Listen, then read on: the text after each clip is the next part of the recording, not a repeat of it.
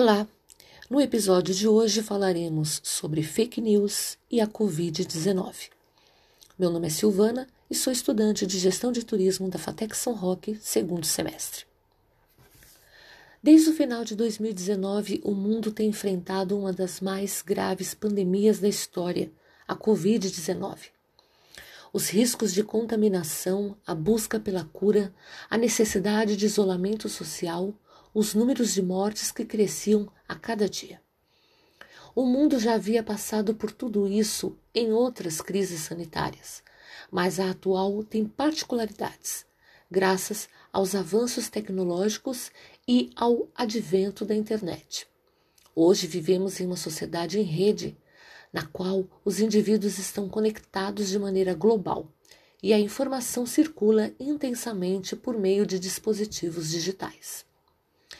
Com instituições em crise, autoridades perdem credibilidade e vivenciamos a era do pós-verdade, onde reinam as fake news. Em março de 2020, com a pandemia de, de Covid-19 reconhecida pela Organização Mundial da Saúde, a OMS, brasileiros começaram a receber informações sobre como se proteger do novo vírus. Diversas notícias falsas e sem comprovação científica começaram a circular pelas redes sociais, divulgando tratamentos milagrosos e até questionando a veracidade e a agressividade do novo coronavírus.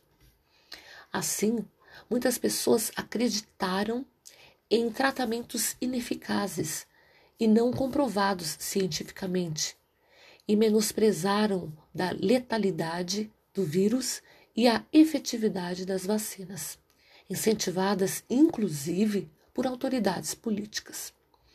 No Brasil, apesar do trabalho dos cientistas e profissionais da saúde, as autoridades políticas sabotaram as medidas simples de prevenção, inclusive divulgando fake news, levando grande parte da população a seguir, colocando sua saúde em risco e ocasionando mortes pela Covid-19. Tem-se observado diversas tentativas para coibir a disseminação de informações falsas. Redes sociais como o Facebook têm sinalizado seus usuários quando algum conteúdo ou publicação possui uma notícia falsa. Sites jornalísticos fazem matérias específicas para explicar a veracidade de notícias que viralizaram nas redes. No entanto, todas essas medidas parecem ser medidas de contenção de danos. Em um cenário no qual a população não possui contato com a produção científica, é extremamente fácil empoderar essas notícias falsas. Enquanto a ciência permanecer inatingível e inalcançável pela população geral, o terreno será cada vez mais fértil para a disseminação da desinformação. Mas o distanciamento da população com a academia faz com que muitas vezes elas nem se interessem em procurar as informações verídicas.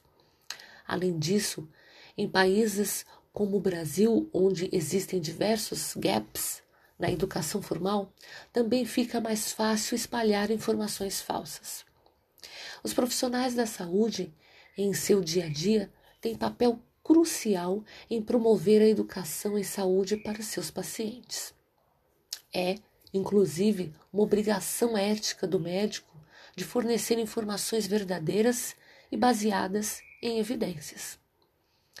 A grande disseminação de informações falsas é um problema extremamente grave que veio juntamente com o advento da internet.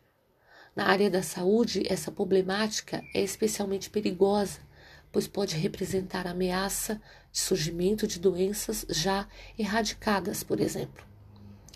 Já a longo prazo, é necessária uma maior aproximação da comunidade científica com a população em geral, além de investimentos na educação básica.